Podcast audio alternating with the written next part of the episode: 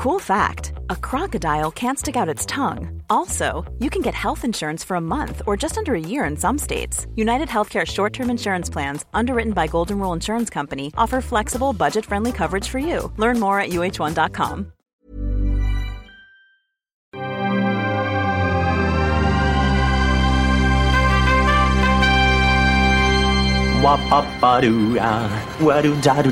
Steven, arrête s'il te plaît, j'ai jamais pu encadrer Michel Legrand. Salut c'est Ciné, votre rendez-vous avec le cinéma qui reprend ses quartiers au Club de l'Étoile à Paris pour une nouvelle séance, séance tout à fait particulière puisqu'on va parler d'un classique, classique mais qui a vécu euh, une existence et des débuts assez difficiles, c'est le Scarface de Brian De Palma, on va en parler avec mon camarade Rafik Djoumi, salut Rafik. Salut Thomas. C'est nos ciné Extra Ball spécial Scarface et c'est parti. Tu fais un amalgame entre la coquetterie et la classe, tu es fou. Enfin si ça te plaît. Rafik, habituellement, les films dont on parle ici, euh, on le disait un peu pour le public qui est là, évidemment, mais je le dis pour les gens qui vont écouter ce podcast après coup. Euh, d'habitude, les films qu'on présente ici au Club de l'Étoile, ce sont des films qui se sont tankés, Mm. très clairement, euh, en salle et qui ont connu une seconde vie après. C'est pas exactement le cas de Scarface. Pas exactement. Le film a plutôt correctement marché à sa sortie en 83 aux États-Unis, 84 en France. Néanmoins, si on l'a choisi, c'est parce que c'est un film qui, malgré tout, revient de très loin, puisqu'il a été absolument pas du tout considéré au moment de sa sortie, et donc ça en faisait presque un film entre guillemets invisible. Euh, c'est vraiment un film qui a été sauvé par le, marché de la vidéo euh, et par une population très particulière qui justement n'a pas accès aux médias, Ouais. euh, qui en France par exemple était la population des banlieues et aux États-Unis la, popu- la population des défavorisés. Euh, c'est vraiment ce public qui pendant dix ans a porté euh, Scarface. Et quand je dis euh, ce public qui l'a porté, c'est vraiment il y avait que eux, euh, Que eux qui en dehors de en dehors de ce groupe-là. C'est à peine si, si on savait que ce film existait. Mm. Euh, et donc c'est intéressant de savoir comment ce, ce film euh, a, a trouvé ce, ce public-là et qu'est-ce qu'il a représenté en fait pour, Mm. pour eux. De quelle manière, alors, du coup, il a, il a trouvé ce, ce- public, euh, si, si la critique était si condescendante et le, mais, on va dire le grand public, euh, finalement, assez désintéressé euh, du sous-texte, en tout cas. Le, grand public qui avait l'habitude d'aller en salle Ouais. de cinéma, Ouais. c'est-à-dire celui qui a les moyens d'une certaine Celui façon. qui avait le capital Euh, culturel, voilà. comme on dit. Celui, euh, celui qui n'a pas les moyens de payer une place par personne, mais qui peut payer une, une location VHS pour 40, 40 potes. Euh, ce- non, en fait, le, le sujet, évidemment, film de gangsters, etc., on, on- on s'en doute a plu à à- aux jeunes défavorisés, mais, mais, mais je ne crois pas qu'ils s'attendaient à un film qui les comprenne aussi point. intimement en Mm. fait. Euh, mais ça serait c'est intéressant de voir comment euh, comment ça, ça, ça a pu ressurgir Mm. dans, dans le projet puisque aucun des créateurs du, du, du film n'est lui-même euh, Oui, défavorisé. Défavorisé, a priori. Euh, voilà, Euh, parce que et, et c'était pas du tout le but du film de toucher Mm. ce public-là. C'est quoi le projet de ce film Alors, le qui, est un, voilà. qui est un remake. C'est le remake du film de War Dogs, donc qui est sorti en, en 1932, qui dans les années 70, euh, parce qu'en fait, il a, un un- le film original a disparu aussi des consciences Oui. euh, dans- dans- durant les décennies. Il avait été massacré au montage. Mhm. euh, euh, D'ailleurs, je crois que c'est Scorsese qui racontait que lorsqu'il avait voulu le, le rediffuser dans les 70s, il s'est aperçu que le négatif original n'existait même plus, etc. Enfin, c'était un, Oui, film, un film qui voilà, qui commençait à être, à être- littéralement, à pour être le perdu. ouais. Euh, et donc, il, il a ressurgé dans les années 70 auprès des cinéphiles. Euh, il a été complètement reconsidéré puisque c'est un film donc qui avait euh, euh, entraîné une vague de protestations Oui. euh, délirantes et, et- et avait presque justifié à lui tout seul l'apparition du code Hayes dans les années 30. Euh, mais donc il a été complètement re- reconsidéré comme un film d'auteur de, de Hawks avec un- une thématique euh, très intéressante sur la, question de l'immaturité en fait euh, dans, dans- de- du- pas, pas seulement du monde des gangsters mais du monde quelque part de, Oui. de- des affaires. Et, et c'est à cette époque que, que Pacino l'a vu. Euh, il s'intéressait pas forcément à ce type de cinéma-là, mais il l'a vu. Il a, il a senti qu'il y avait quelque chose dans ce personnage euh, qu'on pouvait faire. Mm. Et donc, euh, son, il, il- il- il travaillait avec le producteur Martin Bregman et il lui a lancé comme ça, euh, tout de go, que c'était peut-être quelque chose à, à, à cons- à considérer. Oui. Donc, on est dans les 70s. Et donc, le projet Scarface, c'est un projet 70s dans, dans, dans l'âme. Euh, puisque euh, euh, comment dire c'est une c'est une saga euh, sur un personnage qui, est- qui se veut complexe etc donc on est on n'est pas du tout dans le blockbuster des années 80 tel qu'il va se définir plus tard. Euh, euh, de, De Palma est, est approché assez tôt Mais euh, à l'époque, De Palma, c'est entre guillemets rien du tout. Euh, il a son film Obsession, qui était des, une tentative de, de, de, de, gros film dans sa, dans sa, dans sa carrière, mais qui n'a pas non plus euh, non. vraiment traumatisé le box-office. Et puis surtout, il va enchaîner avec deux énormes mm. beats qui sont Pulsion et, et, et Blowout. Et Blowout, aujourd'hui, on, on, on, a oublié, mais mm. Blowout, c'est le film qui a détruit la carrière de la plus grande star mondiale de mm. l'époque, qui était John Travolta. Ouais. C'est-à-dire en un film, boum, il a disparu. Terminé pour lui. Ouais. donc il porte quand même ça sur les épaules, hein, le père de Palma. Euh, bon, néanmoins, de Palma, donc quand on lui propose euh, le, le, le, remake de, de, de Scarface, il n'est pas contre. Il prend euh, euh, un, un, un, collègue euh, pour, pour tenter de, de, faire un script qui va respecter en fait les, les, les, la structure du film mmh. original et le lieu. Ça se passe aussi à Chicago. Ça met en scène également le même personnage d'Al Capone, etc. Et ils, ils s'en sortent pas très bien. Ils vont pas très très loin. Ils voient pas. Ils arrivent pas à se, à se détacher ouais. de, de leur modèle, même si De Palma essaie de d'insister sur euh, le caractère euh, fièvre de l'or en fait de son de son personnage et notamment en s'inspirant beaucoup du trésor de la Sierra Madre de John Huston ce qui est d'ailleurs intéressant puisque la trésor de la Sierra Madre à cette époque-là va donc influencer à la fois Scarface et les aventuriers de l'Arche oui. perdue euh, de lecture tout à fait voilà. différente film à voir donc et euh, mais ça va pas ça va pas très loin et donc il, il finit par lâcher le projet ouais. et, euh, et, et, entre temps Bregman est, est, est, parvenu à ferrer un bien plus gros poisson euh, qui est signé Lumet donc là aussi on l'a oublié mais fin des années 70 début des années 80 Lumet c'est voilà Lumet c'est le roi mmh. euh, de Palma il n'existe pas hein. ouais. Lumet c'est vraiment le roi euh, il vient de sortir un prince le prince de New York qui est mmh. une grande une, voilà une énorme saga ouais très euh, richement euh, euh, psychologique, on va dire, sur le monde de, la criminalité, de la police, etc., de la justice. Et, donc, on est en, vraiment dans ce sillage-là, en fait. Or, Lumet reprendre le script de, de, de Palma, ça n'intéresse pas. Euh, lui, euh, son idée brillante, euh, c'est d'en faire un film contemporain. Il n'y voit pas l'intérêt de faire mmh. un remake, il faut faire un film contemporain. Et donc, il faut absolument taper sur ce qui se passe en ce moment dans, dans, dans le pays. Et à l'époque, ce, ce, qui se passait, c'était l'arrivée de, de, ces réfugiés cubains ouais. en masse. Et donc, il a l'idée brillante de faire de Scarface un Cubain euh, récemment euh, immigré euh, qui va se faire une place dans le monde de la pègre qui commence à se développer à peine. Mm. Hein. On est vraiment au tout début de, du développement de, de, la pègre à, à, à Miami et, et, et de l'explosion du trafic de, de cocaïne. cocaïne ouais. Sauf que Lumet va, va, comment dire, un peu euh, se friter avec euh, Bregman, puisque Lumet veut absolument que son film parle du rôle euh, du gouvernement euh, dans la qui facilite le, ce, ce, ce, trafic ce trafic de drogue. Et Bregman qui lui quand même parti pour faire un film populaire on va dire et pas forcément à, à thème quoi euh, et, et, pas du tout d'accord. Bon donc ça, ça, ça passe pas, passe pas très pas, pas, ça ne se passe pas très bien pas entre super. Néanmoins ce que ça a permis c'est de faire venir dans le projet un, un scénariste vraiment brillant qui est Oliver Stone ouais. qui au départ ne voulait pas bosser euh, Bregman l'avait demandé Stone sortait d'un de, de, énorme échec qui était son, son film euh, The Hand avec Michael Caine son film euh, d'horreur euh, euh, donc il, il, pensait que sa carrière était déjà finie mm. et il avait besoin d'argent il voulait pas néanmoins bosser sur un remake, mais que c'est l'idée de, de, de, de, lui mettre, de le rendre contemporain, l'a vraiment séduit. Euh, en plus, c'était l'occasion de bosser avec Sidney Lumet, qui est quand même un grand monsieur. Euh, donc, en, en, attendant, Stone était, était arrivé à la barre. Et lui, Stone, il avait commencé son, son boulot. Alors, c'est un boulot à la Stone, hein, c'est-à-dire on va directement à la source. Mmh. Euh, donc, c'était pour lui une excuse, parce que c'est quelqu'un qui était habitué à vivre dangereusement, euh, d'aller fréquenter tous les, tous les sales gosses d'Amérique centrale centrale.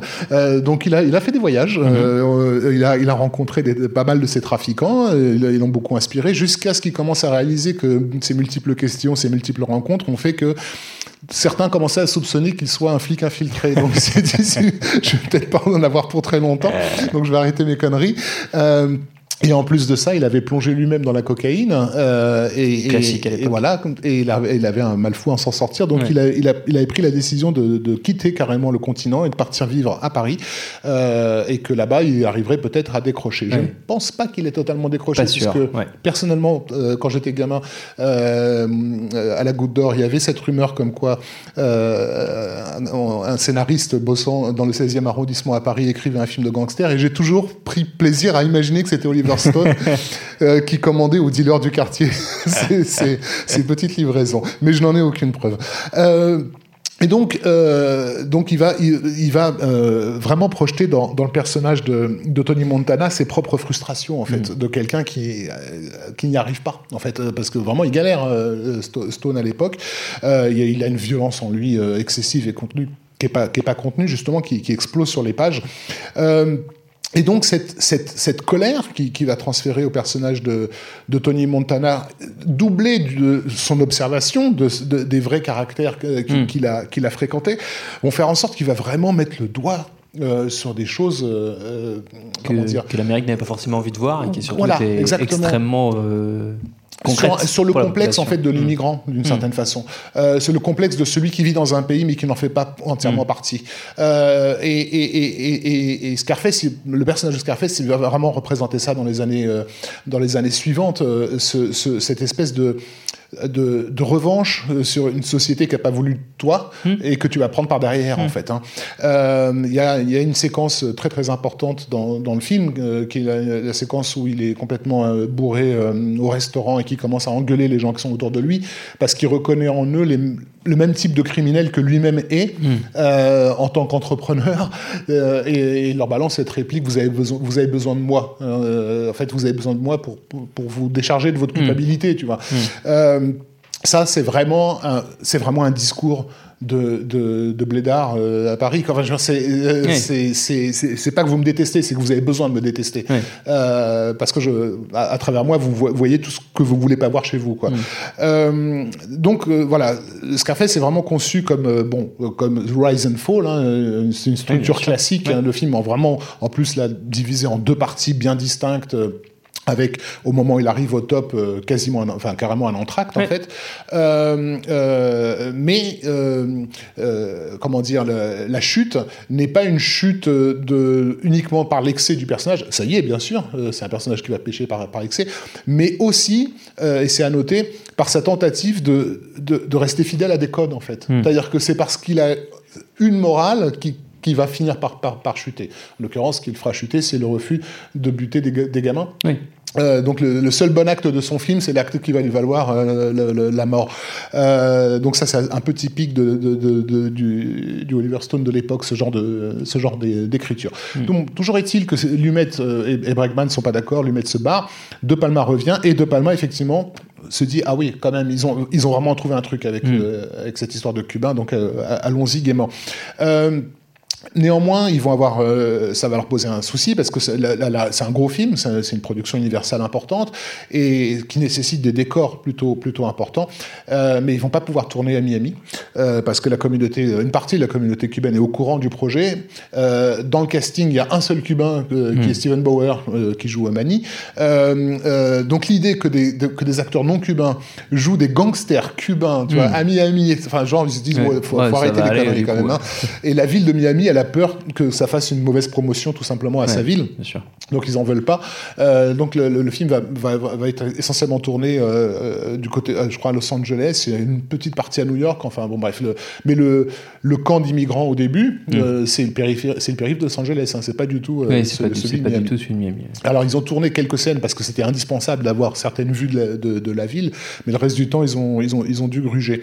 Euh, et donc ce qui est intéressant aussi, c'est que euh, en observant cette culture de gangsters à Miami de la fin des années 70, bah, ils vont être en prise aussi avec quelque chose qui est en train d'émerger, mais qui n'a pas encore atteint les rives du cinéma, qui est euh, une nouvelle, euh, pas culture, mais une nouvelle esthétique. Euh, mm. donc, et ce, qui, et ce qui rend le film Scarface intéressant, c'est que c'est un film qui, qui est critique, euh, euh, mais il est aussi critique des, des, années 80 qui ont à peine débuté. C'est-à-dire qu'on est en donc euh, le film se tourne en 82 et on est déjà en train de taper sur oui, quelque chose sur l'esthétique voilà qui ne va vraiment exploser mmh. qu'en 85 86 mmh. euh, ça c'est assez c'est assez intéressant donc c'est vraiment pour montrer à quel point le film est en prise avec, euh, mmh. avec son époque et euh, tout en ayant le recul nécessaire euh, par, par, par l'identité de ceux qui le, qui le font.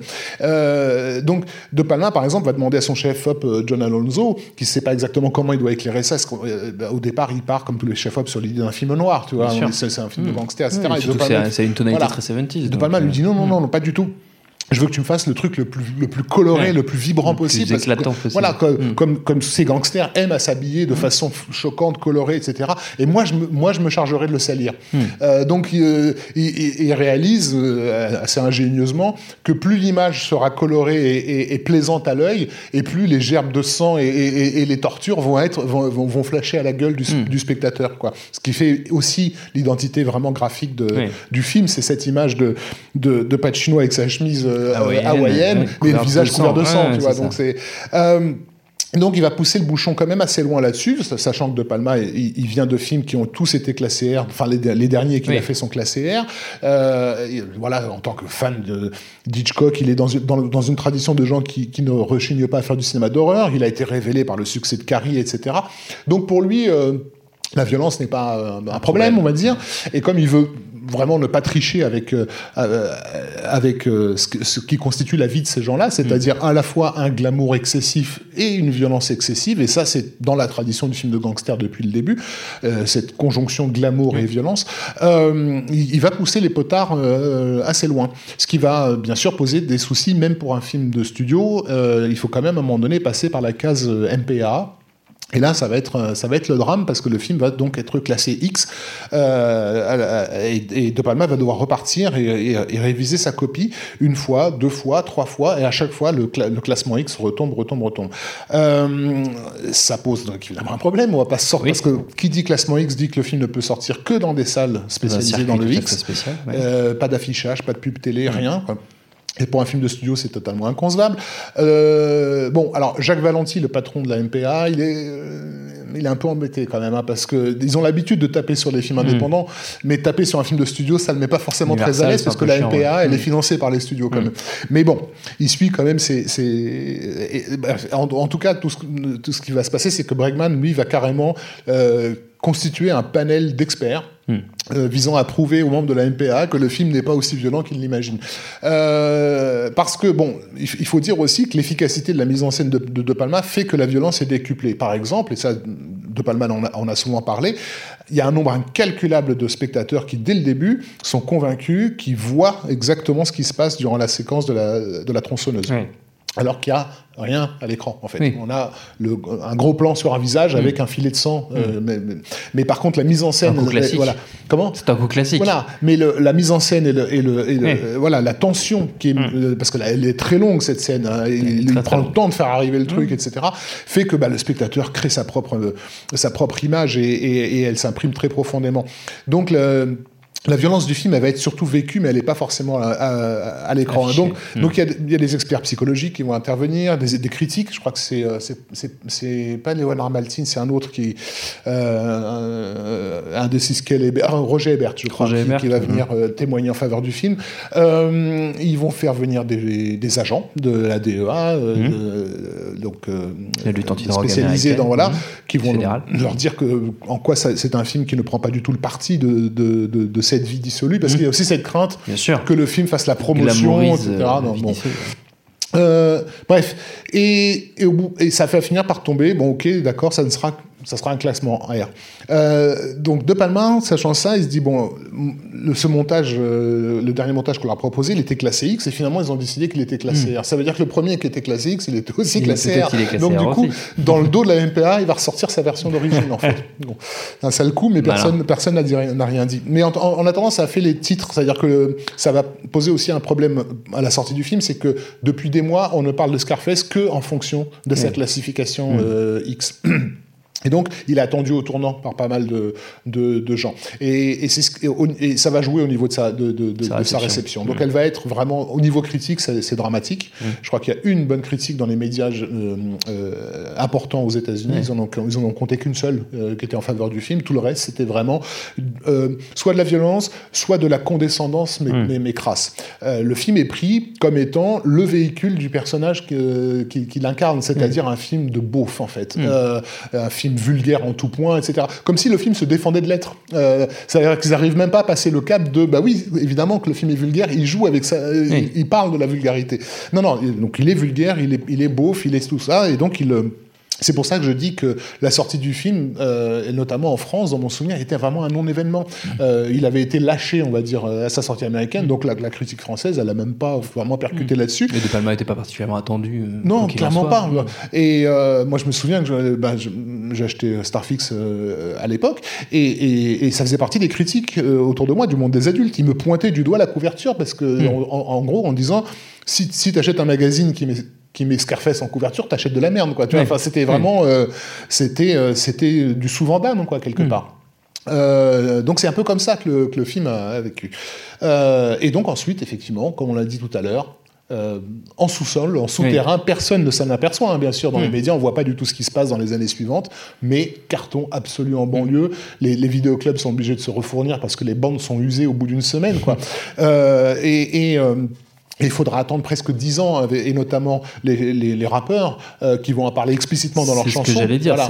Il y a aussi le fait que ça a inondé la culture hip-hop. Tout à fait. Euh, voilà. Pas qu'en Comme France. le font les France, médias, le peuple ne suit pas, ça. le monde est à moi, je suis Tony Montana. Ouais. Euh, donc oui, que ce soit en France, donc euh, avec le, le, le sectorat et son euh, sacrifice de poulet, que ce soit aux États-Unis avec un rappeur qui s'appelle carrément Scarface. Donc bon, euh, je crois que même euh, le, Def Jam, le label Def Jam a même produit un, un mini doc uniquement dédié Uniquement la à- voilà, la place de, c'est Tony Montana dans la culture euh, du, du, du été- gangster Le film a été samplé Voilà. un million de fois. Et donc, il y a, il y a un argument que je continue à lire aujourd'hui et qui m'agace un peu, euh, qui vraiment pour moi, j'aime pas, j'aime pas le terme, désolé, mais je vais l'utiliser qu'un argument de petit blanc, euh, de dire que, euh, oui, mais alors tous ces, tous ces crétins de banlieue, ils comprennent pas le film. Oui. Euh, parce que Scarface, il finit quand même comme une merde, quoi. Et c'est un argument débile parce que bien sûr qu'ils le comprennent le film. Ils savent très bien ce qui se passe. Ils sont pas idiots.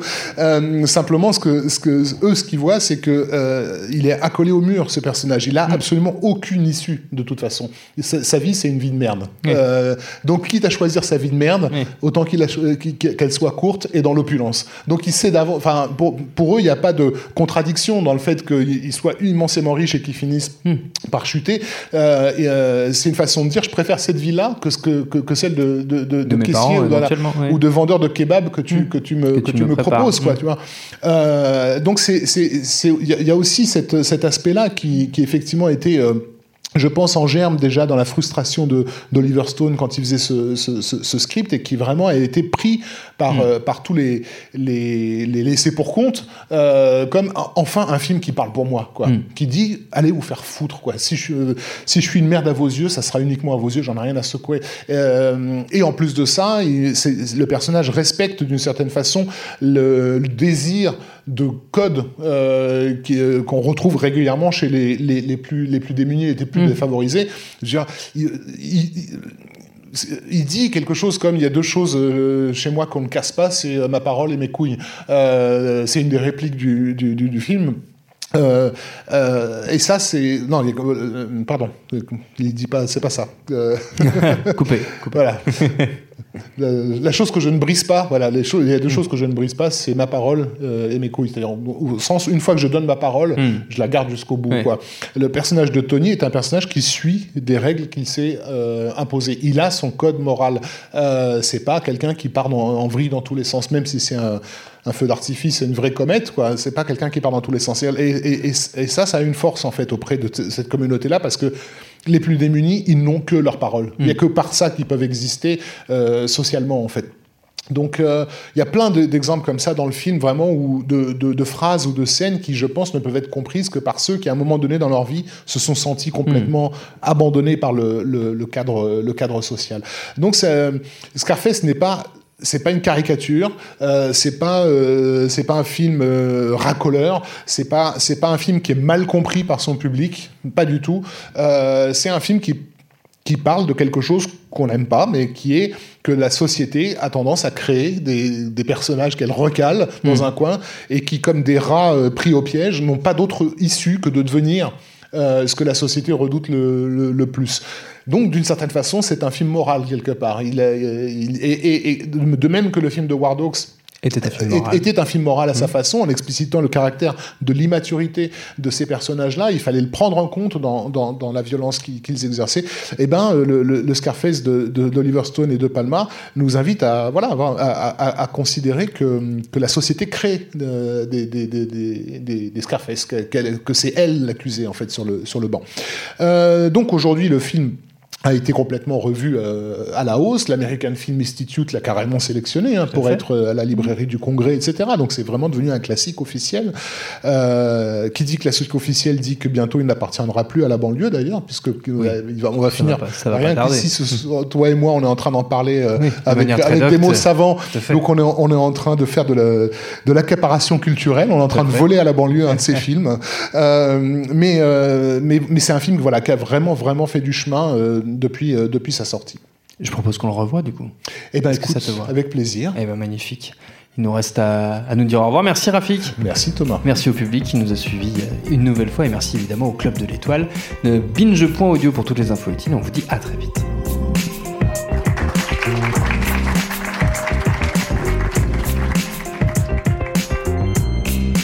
Je préfère partir plutôt que d'entendre ça, plutôt que d'être sourd.